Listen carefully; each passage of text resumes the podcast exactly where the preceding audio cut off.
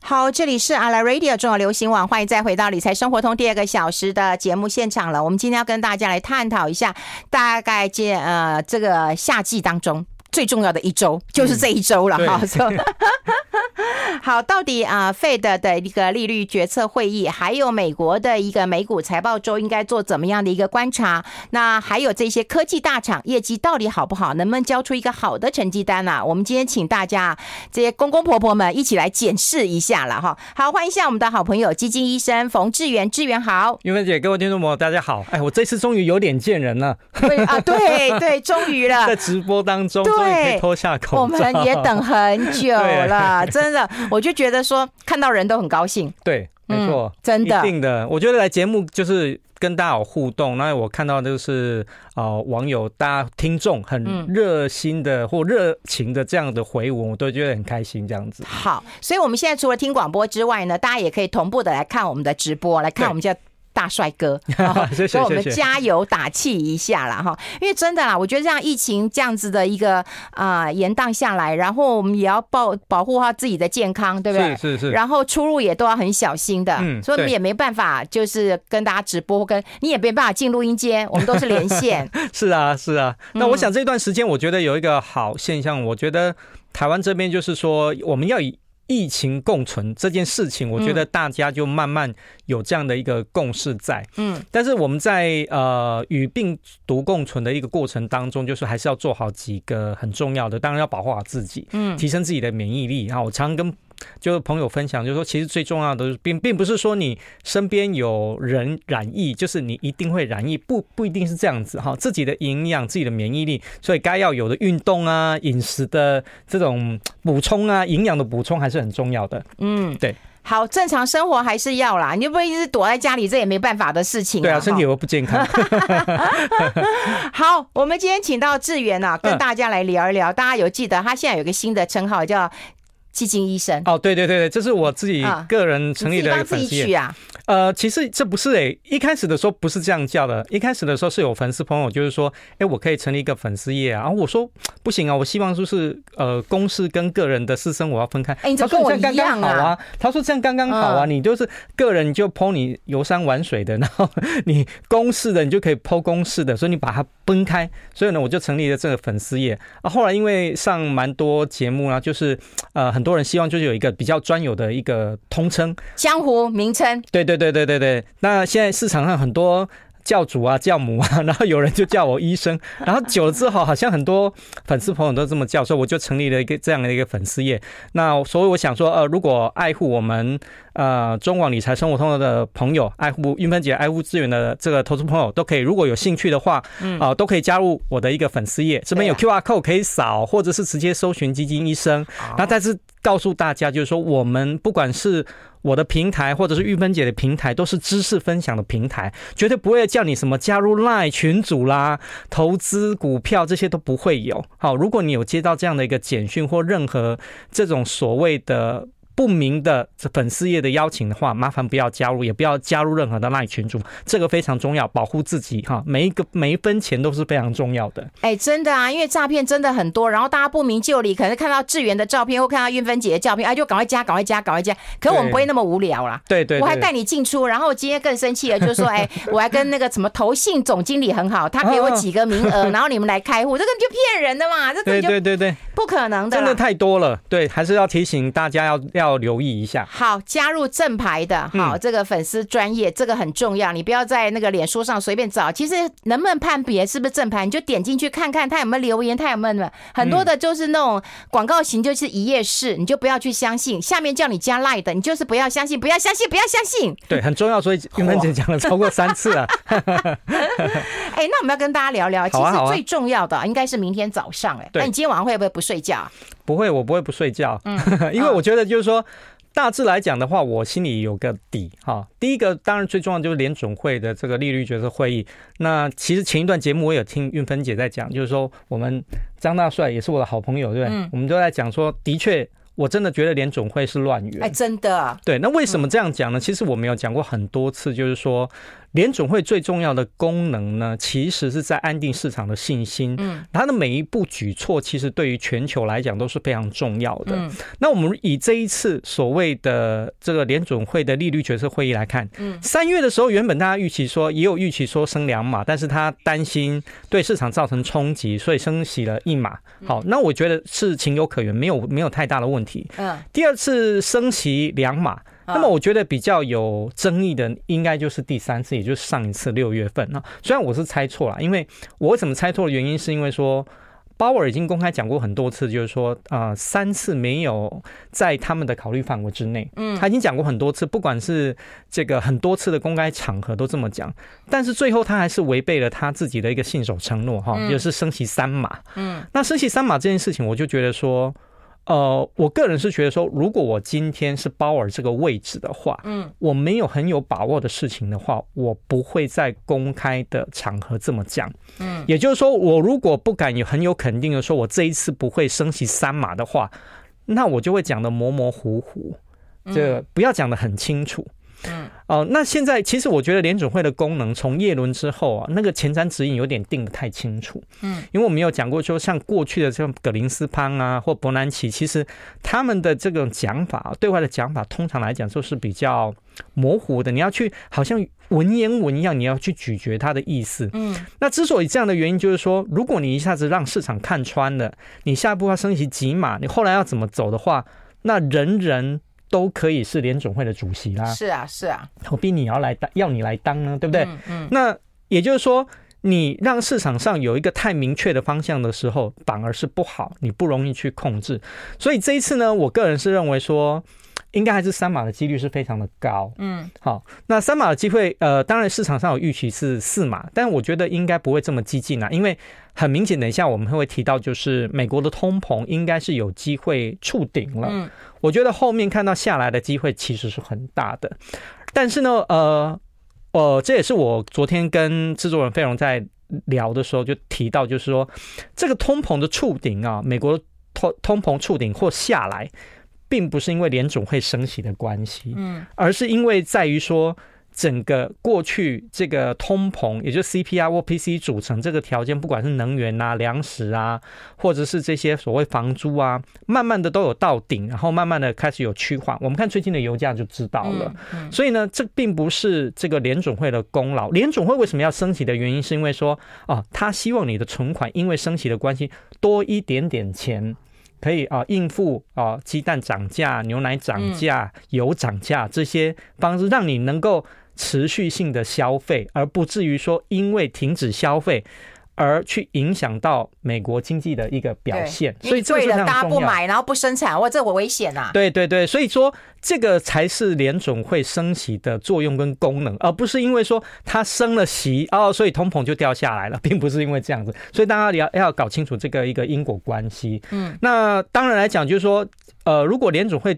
定调是三码之后，其实我觉得最重要的可能不是今天晚上，应该是九月份哦。对，因为接下来会怎么做？对，接下来怎么做？那我个人是觉得说，联储会还是会升息哦。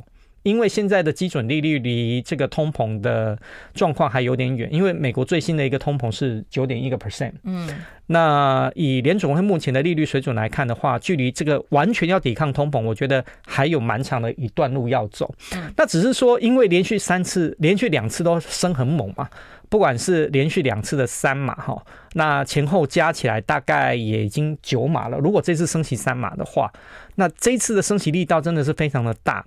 那九月份如果就是说在持续升息这么大的一个情况之下的话，会不会影响到美国的一个经济表现？所以，我们待会会从几个指标来看呢、啊，对，好不好？先来判断一下。我们要先休息一下，我们先休息一下，待会回来。那我们直播还是持续进行的。嗯。I like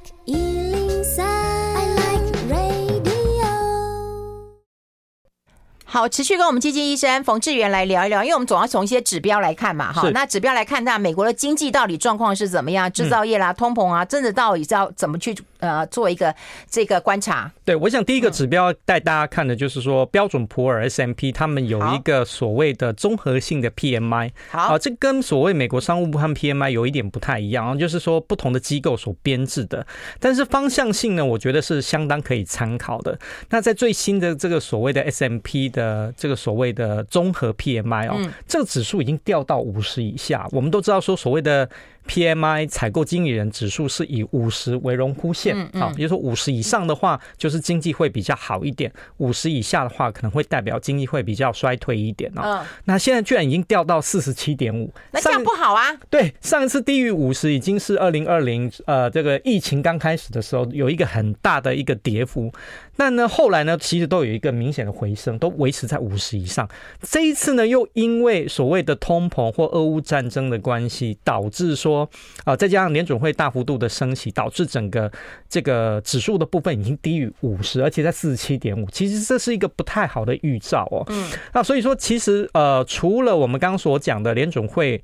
的一个升息的幅度哦，那我觉得大概市场上大概都有一个预期，我觉得惊吓不会太大。我觉得更重要应该是在于就是，呃，还有一个重要的经济指标公布，就是美国第二季的 GDP。嗯，因为第一季呢，美国已经出现意外性的衰退一点六个 percent，那么这一次呢？呃，如果以第二季的表现来看的话，大概不会有太好的表现。嗯、那如果第二季也也是负成长的话，那就已经陷入我们所讲的技术性衰退。也就是，哦、呃，我们在判定一个国家的经济有没有陷入衰退的时候，就是以连续两个季度。嗯，那像疫情的时候刚发生的时候，都是出现一个季度。下一个季度很明显就有回升，可是如果你连续两个季度都出现衰退的话，嗯，那很有可能就真的就是出现一个比较不好的一个状况。所以第一个，呃，我觉得也要特别注意，就是说官方的这个所谓美国商务部这个所谓的 PMI 的一个指数的部分呢，未来的话大家也要好好的观察，就是说，因为很明显它你是有带图表给我们看？呃，对，有，呃，我翻一下。呃，图表的部分是在这个粉丝呃，在那个没有中广，你可能要秀一下。对，因为现在我们的还没有，因为呃，我这边印出来的是这个后面我们所要讲的，就是为什么呃，我预期就是经济表现不会太好。嗯，那前面我们刚刚讲的所谓的 PMI 指数的话，这个没有在这个运芬姐的粉丝页里面哈，因为这个线图的部分可能当。这个现场它会有一个折射，比较不好展现。对对对。然后我挑了几张是比较清楚的，大家比较线上的朋友如果可以看的话，会比较方便的哈。那除了 PMI 指数之外呢，接下来就是啊，我要带来的图表也是线上的朋友可以一起看的，就是啊，也是刚刚这个云芬姐在节目中有讲的，国际货币基金哦，它每一段时间都会公布它的一个经济展望。嗯。那么它对全球的一个经济展望的部分呢是。大幅的一个调降啊，嗯，那它调降多少呢？哦，其实看最新的一个表现来看的话，全球今年二零二二年哦，把全球的一个经济成长率从三点六个 percent 下修到三点二个 percent，那么明年的一个经济成长率甚至于到从三点六个 percent 降到二点九哦，啊，就分别降了零点四跟零点七个 percent 哦，那表示说全球的一个经济状况真的是非常不好。那么主要的理由有几个，当然大家想得到的。俄乌战争，嗯，还有整个通膨，嗯，哦，还有整个在一个国际的这个经济衰退的一个预期当中哦，不确定性当然的很高，嗯，所以刚刚玉芬姐有讲哦，暗淡而且呢难以预测，对，哦、对，对，真的其实就是。在黑暗中的意思啊，那在黑暗中的话呢，我们看了其他的一个国家的部分的话，表现也没有太好。像这个已开发国家的部分呢，今年预期是平均是二点五个 percent，那么明年呢只有降到一点四个 percent。那么新兴市场的部分的话，今年平均有三点六个 percent。哦，这个我有点讶异，因为其实过去来讲，新兴市场哦，啊，不管景气好坏哦，基本上我觉得它平均大概都五个 percent 以上哦。那这一次呢，居然能够平均降到三点六个 percent 哦，惨啊！蛮低的，嗯，那明年的预期稍微好一点，但是也只有三点九个 percent 哦。那另外来说的话，这几个里面呢，我觉得像欧元区的部分哦，我上次我们已经有提到，就是欧元如果最近有大家有在关注的，会有在出国的，呃，快平价了耶。对，那也就是说过去二十年，我记得我第一次出国去欧洲的时候，在二零零一年，那个时候的欧元还真的还蛮低的，大概。跟台币比，我记得好像在三十一、三十二的时候，嗯，那那个时候呢，其实跟美元的一个价格真的是非常的贴近，嗯、但还不至于说有到完全的这个，就已经也是接近平价左右。差不多现在已经对对对对，那现在也是呃接近一个平价的一个水准哦。那主要就是整个强势美元的一个关系。那欧元区的话，今年预估哦，经济成长率平均，国际货币基金 IMF 预估是二点六个 percent。那么预估明年的话，也只剩下。一点二个 percent 哦，那其他你看像啊中东啦，或者是这些新兴亚洲或来呃乃至于所谓的拉丁美洲的部分，基本上来讲也都是表现没有如预期来的好。嗯。当然，关键是在哦，下一个好，我们提到就是说表几个表现比较不好的地方呢，其实关键点哦，除了我们刚刚讲的美国之外呢，呃，更重要的是在所谓的中国跟印度哈。我们看中国的部分的话，哦，今年的预期居然只有多少？三点三个 percent 啊，好低哦，真的是。那我觉得呃，中国的经济成长低呢，呃，跟它的。清零政策有很大的关系。我记得我们上次有有讲过，就是说这个清零呢，你会变成是动不动可能你有几个案例，你就必须要导致这个社区或整个城市乃至于全全国的一个大范围的一个呃封锁。那这种情况之下是蛮不利于所谓的商业的发展的。所以呢，中国的一个经济成长率呢，在今年预期只有平均三点三个 percent，啊，明年预估呢更只有。四点六个 percent 也是表现的没有说太好哦。那印度这边的话，其实过去这几年他们的一个经济成长表现都还蛮好的。那甚至于过去有呃国际货币基金 IMF 还预估这个印度有机会年度的经济成长率可以到达十个 percent 以上。那么后来呢，其实都全面的下修。嗯那么去年到八点七个 percent 之后呢，今年预估大概也只有七点四个 percent。如果在其他的地方的话，还是相对来讲是比较好的。可是呢，明年的疫情呢，就再进一步下降，只有到六点一个 percent。所以你看嘛，都是中国跟印度都要害的。我们先休息一下，进一下广告，待会讨论。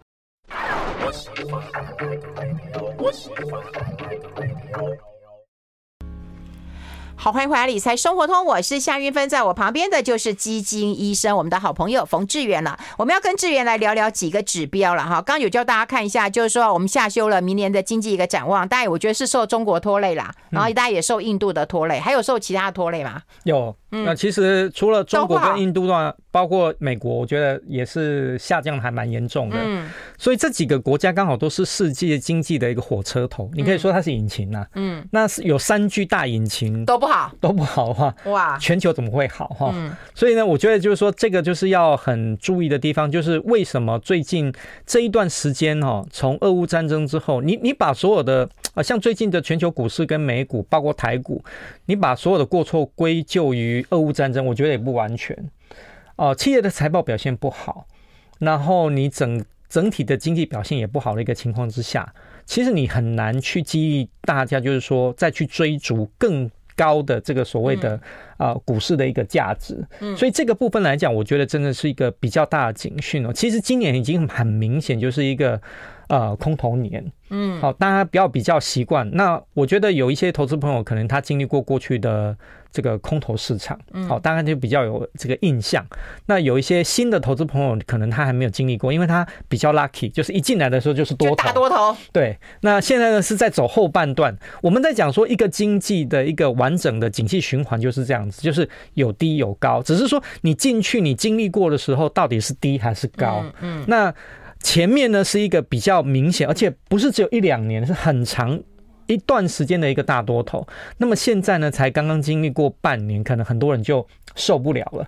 所以我们也有提醒大家，就是说，呃，虽然是一个比较明显的一个空头年，但是也不至于完全就是说你在操作上面的话，呃，就是无利可图，也不是因为这样。但是你在策略上面的话，你一定要了解，就是说你要用时间换取空间，然后不能够像过去一样，就是呃，动不动就是放大那种。嗯，几十个 percent 或上倍数的这样的一个获利的预期，不并不能这样子。所以，我们不断强调，就是说，你今年就是要稍微保守一点，平衡性一点的你的风险资产。那另外，多利用一些定期定额，做一个比较中长期三到五年的投资哈。当然，我并不认为说要花这么长的时间去调整。嗯，那只是说在策略上面要提醒大家，就是说你要有一点心理准备。嗯，那我们刚刚提到，就是说全球的一个经济成长预期。有人问你越南呢？哎，其实越南算新兴市场，新兴。市场看起来是有点危险啊。呃，越南我觉得是一个比较修正很多哎、欸，对，但是它比它今年修正不是因为经济的关系哈，它主要就是有一些。呃，地产商跟官员有一些勾结，嗯，嗯，然后这个事情爆发之后呢，导致很多官员锒铛入狱，然后很多的地产股也因为这样子呢，就是受到了一个比较明显的一个影响。所以我觉得他走的比较是自己的因素是比较多。那如果就经济面来看的话，呃，其实它相较于东协国家或者是亚洲国家来讲，其实表现的还算是相对比较强劲一点。但是我们特别强调就是说，它的确是。有一个利基性的新市场，没错，嗯，但是你在投资上面切记，就是说，因为它是一个比较浅碟性的，嗯，哦，你在投资上面的话，不适宜就是摆的太多的比重，嗯，可能在你的投资组合里面，你可以有十个 percent、二十个 percent，然后做一个少少的投资，好，然后一样就是用一个比较策略性的方法，哈，这种比较波动大的，我会比较建建议用定时定额会比较好一点。嗯，好，这就是对于啊、呃、这个成熟的一个市场当中，当然成长是放缓的，特别是大大的那个国家也也一样，人口多的国家 也是一样，那新兴市场更是要小心谨慎一下。那我们来看看聚焦几个产业跟啊、呃、这个公司好不好？因为我觉得美国现在看起来是要，当然就是要积极的去啊、呃、这个迎接他的超级财报周嘛哈。那业绩到底好不好？有人说丑媳妇也是要见公婆啊，那就马上就要见公婆了。对对。哦，我我想就是在这个这些重量级的，我觉得台台湾比较关注这种所谓的尖牙股、科技股啊。对。那我觉得今天呢，有有一个，它不是尖牙股哈，它是美国传统的股票，我觉得特别留意啊，就是沃沃尔玛。哦，沃尔玛。沃尔玛。那沃尔玛为什么要特别留意？就是说它其实代表的是所谓的呃零售商。嗯。那如果说通膨到底对美国的经济有没有影响呢？你看一般的。人有没有去这些百货公司或者是一些通路去买更多的东西，你就了解了。那我们看沃尔玛的一个财报，你就知道，就是说，其实大家真的是减少购物的意愿了。嗯，所以你包括所谓的美国的 Target。好，那这个影响很大。为什么要从沃尔玛先讲？就是说，美国是一个以消费型为主的这样的一个经济成长。如果大家都减少所谓的消费的话，这个真的会影响美国的一个经济的。所以我们也曾经讲过，就是说，呃，我们在讲通膨的时候，呃，我有时候比较少讲所谓的 CPI 个人消，这所谓的消费者物价指数。为什么？因为其实美国更重视的是个人消费支出。那为什么要讲个人消费支出？就是因为说，美国是一个以这个消费为主的一个市场。那我们有提过，就是说，个人消费支出是一个总量的概念，哈啊。如果你从它的数据去看的话，你会发现它涨得没有 CPI 来的这么多，嗯，但是呢，也是处于一个最近四十年的一个高档，但是呢。个人消费支出下降，或者是说它持平，有几个重要的原因，就在于说，呃，原本啊，我可能花在这些东西上面的钱是一百块钱，那因为东西变贵了，那我还是需要啊，这些卫生纸啊、牛肉我还是需要，所以怎么办呢？那我就减少少少买一点好了，少吃一点牛肉，少买一点家庭用品，所以这种情况之下也会造成你的个人消费支出下降，但是不是因为通膨下来的？并不是，所以这也是为什么大家比较担心的，就是说未来来讲的话，通膨触顶之后，美国的经济不一定会真的变好。因为呢，它还需要一段时间。那这一段时间经过的一个过程当中呢，如果大家的消费减少的话，可能影响就会很大。所以沃尔玛我觉得就是一个很重要的一个指标，就看它业绩有没有衰退啊？对，提贷率如何，推车率如何啊？对，那当然来讲，就是科技股也是很重要。那科技股的话啊，第一棒其实是网飞哈。那云芬云芬家也有嘛？有有有，我也有、啊、追剧追剧追剧。对对对对，那最近很红就是那个什么。非常律师禹英语哦，我看了，我看了，我看了第一集，他真的很会演金鱼。对 对，大家我想很很多网友都有看哈。那我想这个网飞呢，它的一个财报，你说好不好？我个人是觉得不好啦。但是市场上给它的掌声还是比较多。为什么？因为原本预期哈说它上一季应该会减少订户数，会减少两百万户。哎，对，这个消息一直出来说它一直在流失订户当中。对，那实际上来讲，只有减少九十七万户。那我觉得还是减少啊，对啊，对不对？所以是不是要放个很恐怖的消息出来，然后就说，哎，没这么恐怖。呃，我觉得美最近美国的财报都有这样的现象，就是呃，整体来说，就是我们等一下还会去讲一些个股哦，大体来讲都是不好的，但是你只要坏的没有如市场预期，就会比较好。我们先休息一下，待会讨论。I like 103, I like 好，我们持续跟冯志源来聊一聊，因为我们刚刚有提到，就是说先放一个坏消息啊，然后之后没没那么坏，就好像股股价也不错，业绩也不错。Netflix 之前说退订率蛮高的，还有说他要去查那个我们这个寄生账户。对对对，是蛮多的。我我我觉得很多在台湾，我很多包括我自己跟朋友，其实大部分都用分享的了。对对，就是我们大家你讲的真好，分享我们根本就寄生账户。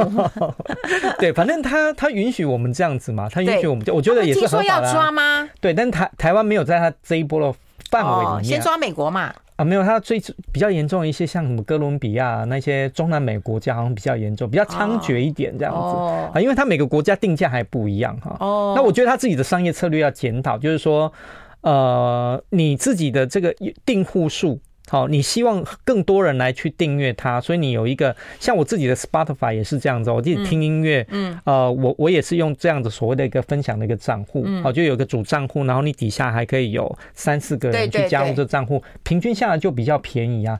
但是你要想到，就是跟你一个一个一个账户去收的话，那个钱就差很多了。所以我觉得自己呃，网飞自己要去想清楚，说自己的一个营运的一个策略。好，那我觉得就现在大家都用很多，我觉得。不完全就是所谓的呃，除了营运策略之外呢，我觉得来自于其他家的竞争也很多啊。像我自己最近也有订购那个 Disney Plus，我也是，我为了那个正义的算法去订的啊，真的吗？真的，不然我们家干嘛订那个 Disney Plus？对，那我我我觉得就是说各有它的优点。如果我以片源来说的话，我个人还是觉得网飞是比较多一点呢。对啦，以片源的来讲的话，可是它韩剧比例好多啊。你说那个网飞吗？嗯，呃，他自己也有投资哦，难怪他韩剧这么多。他美剧的比重其实也不高，对。然后那个陆剧比比比重也不高，对。基本上就是说网网飞的东西，大家可以看一下，就是说啊，比如说像鱿鱼游戏。这个就是网飞自己去投资的。哦、对对对，那一般的韩剧，如果大家常看韩剧，应该都有概念，就是说一个礼拜可能会上个两集，嗯、对不对？这样子啊，你就要等。等着追剧这样子哈，所以问为什么叫追剧？可是呢，网飞投资的，你不管是韩剧或其他的，像纸房子这一种，它就一次全上。对对，好，一次全上是有点不太一样的。那我们看它财报的话，我们快速的讲一下，就是它营收有将近八十亿，是七十八点三八亿哈。那预估年增是四点七个 percent，好，EPS 是二点一四。那他预估就是说，虽然说它上一季是衰退了九呃，就是在用户数是减少九十七万，但是呢，其实呢比较好的一个正面消息，我觉得这个是蛮正面的哈，但是也是蛮考验，就是预估下一个下一个季度的话会增加一百万户哈，好，这个哪里来哈？我觉得就是大家就很仔细的一个去看哦。那如果以这样子来讲的话，我觉得就是嗯。一半好一半坏啦，就是说以这个用户数来讲，我觉得它还是比我预期的下降的稍微多一点。但是如果说以下一季的这个用户数的一个增加来讲，我觉得这倒是蛮蛮正面的一个讯息啊。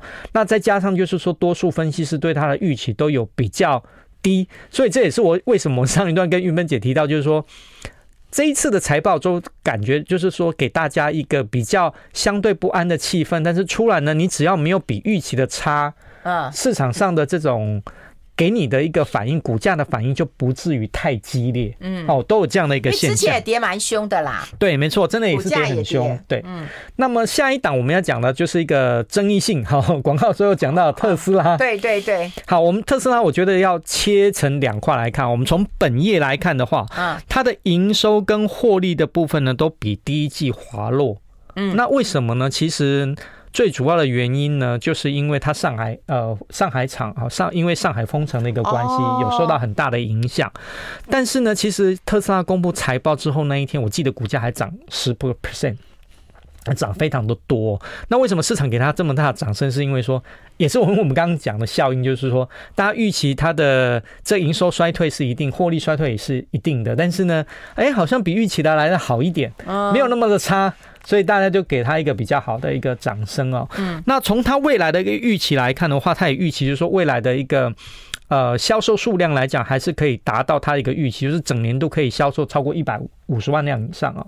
那这样的一个整体的一个数字来讲哦，其实呃，如果你从它的一个产量跟实际的一个交车数来看的话，我觉得从本业这一块来讲的话。特斯拉应该还是算符合预期的。嗯，好，但是它业外的部分我就觉得很妙哈，因为它居然把自己百分之七十五的比特币给处分掉了。对，哦，那处分呢？我看了一下它的均价大概是两万九千多美元呢。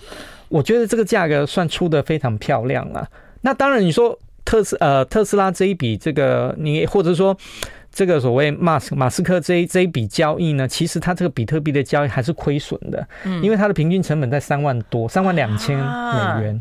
但是如果说疯子，对，所以我就说，呃，特斯拉这家公司有时候你要把它从本业跟它所谓业外，还有包括这这个 CEO 他的一个特质切分开来哈。对。那除了说这个他这个业外处分这个比特币哦，我觉得意外就是比较高价之外呢。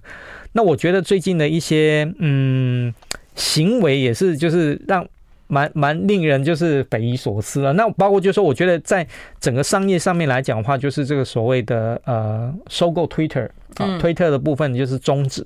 那我一开始其实没有说很赞成啊，我到现在也没有很赞成他去收购推特啦，因为我大股东啊，没有没有没有，我就我说我个人本身就说，如果就特斯拉这家公司的一个本业来看的话，我并不赞成，就是说他去收购这样的公司，因为我不觉得对他有什么太大的正面的帮助。我个人的看法，如果我是股东，我也不赞成啊。对啊，对啊，你就专专注本业就好了，你干嘛东搞西搞乱搞？对，但是呢，这一次呢，收购终止呢，我觉得是乐观其成。我个人好从个人的角度，反正你是开心的。对，但是呢，我觉得对市场上来讲的话，就对于就是说，包括马斯克。这个人他的一个信用来讲的话，嗯，就大打折扣哈。当然他可能有他自己个人理由。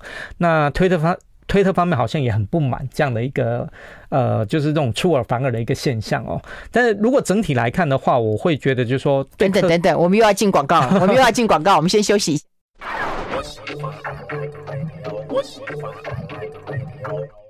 好，持续跟我们的好朋友啊，这个基金医生冯志源来谈一谈。刚刚谈到特斯拉嘛，哈，特斯拉就是有一些争议，你都觉得把它卖掉也也是好事啊，哈，对不对？就是 Twitter 不要接了，然后那个嗯，他的那个比特币卖掉，好好好，就专注专注本业就对了啦，对，就是不要搞东搞西的。因为我觉得，呃，电动车这个就是一个很新的。其实呢，在我们公司内部里面，我们每每把这个特斯拉拿出来讲哈。其实节目之前我们才在讲说，这个特斯拉被踢出 ESG 企业。之外哈，那 ESG 呢？这这个呃概念是新兴的一个一个概念。那每一次我们在公司在内部的时候，因为我们公司有一些 ESG 的一个数据嘛，我们每一次都把这个特斯拉这家公司拿出来讲。这个产业的本身呢是很比较很绿能、很 ESG 的。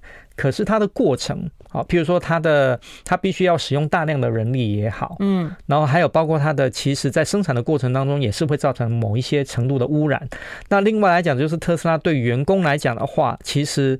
这个部分来讲，也没有想象的来的这么的人性化，所以在这几个评分里面，它其实是很低的。也就是说，它的产业是很绿化、很 ESG，但是它本身的过程当中是非常不 ESG 的。所以这家公司其实每每在评分的时候，都是遭受到很大的一个争议性，这样子哈。我觉得这还蛮好玩的。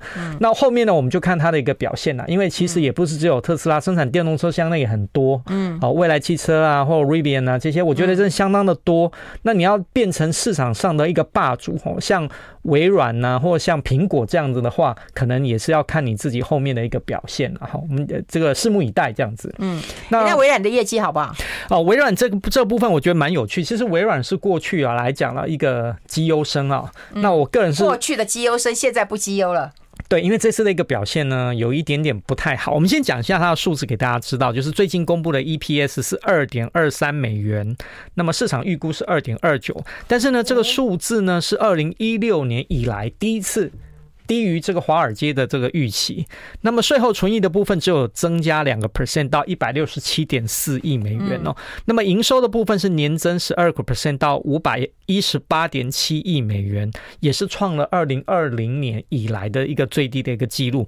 那为什么就是说大家过去的这个眼中的这个绩优生哦，过去来讲就是说我如果以个人的使用者来讲的话，我其实没有很喜欢微软这样子，因为发现它什么都要收钱。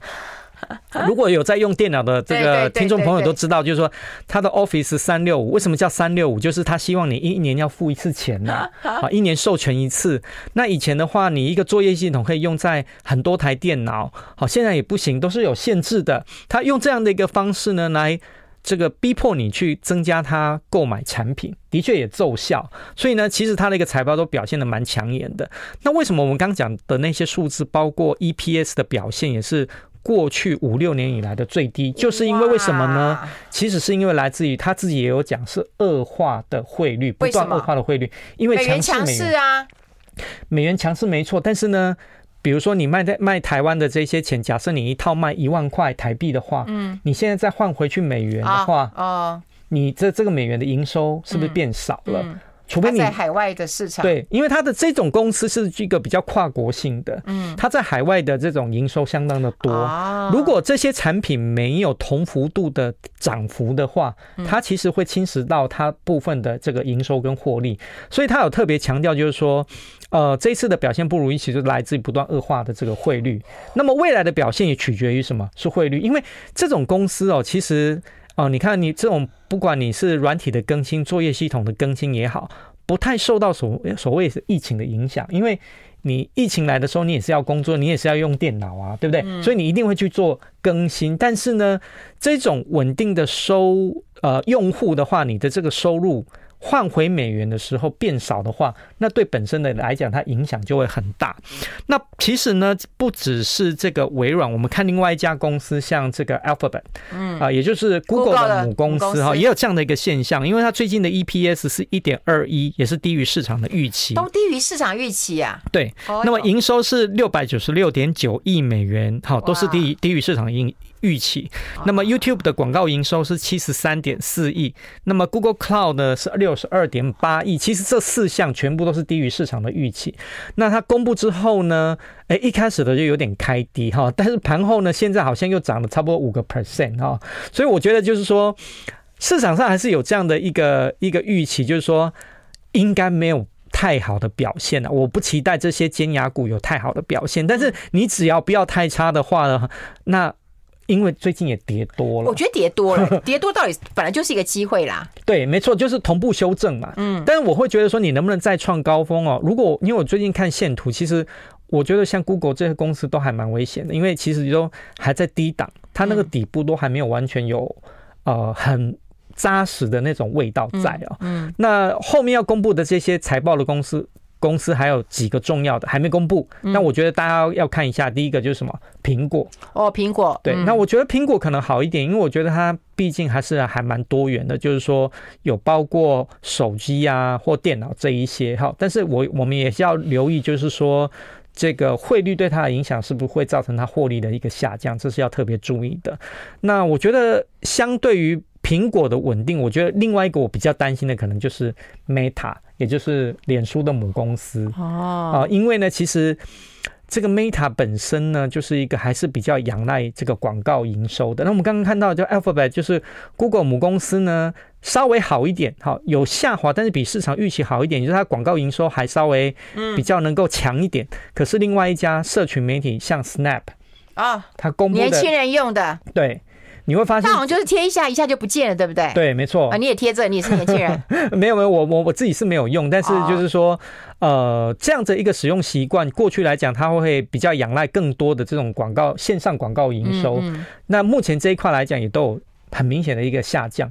哦，它一财报，而且它不敢公布下一季的财测了，所以这个影响很大。你看它的股价直接暴跌快四成。好，这个影响真的是非常的大，所以我觉得就是说，Meta 这一块就是大家会关注它整个线上广告的部分，还有包括它跨足元宇宙，哈，它有很多头戴式的一个装置，到底有没有办法真正的量产化为实际的营收啊？我觉得这几个观察点就变成了一个非常重要。但如果说基本上来讲啊，这个五大尖牙股，我个人的评价是觉得说。呃没有太突出的表现。现在市场都是在消化，就是说你只要不要比市场预期的差太多，嗯，那可能就还好哦。所以大概就是这一次的一个主调，我觉得比较关切的还是在于说美国第二季的经济成长率，还有包括整个联准会的利率决策会议啊，这几个我来我觉得还是呃目前来讲市场上比较关注的一个重要因素。哦，好，我们今天花了一些时间啊，跟大家来分析一下这个联准会可能的一个利率决策的一个会议结果的一个方向。明天早上就会知道，或者你今天大家可以晚点睡觉哈。但最重要是要观察美股的一个财报，好，就这些大企业的财报，这真的跟台股是休戚相关的。好，今天非常谢谢我们基金医生冯志源到我们的节目现场跟大家做一个分享，我们下次再见，拜拜，拜拜，拜拜。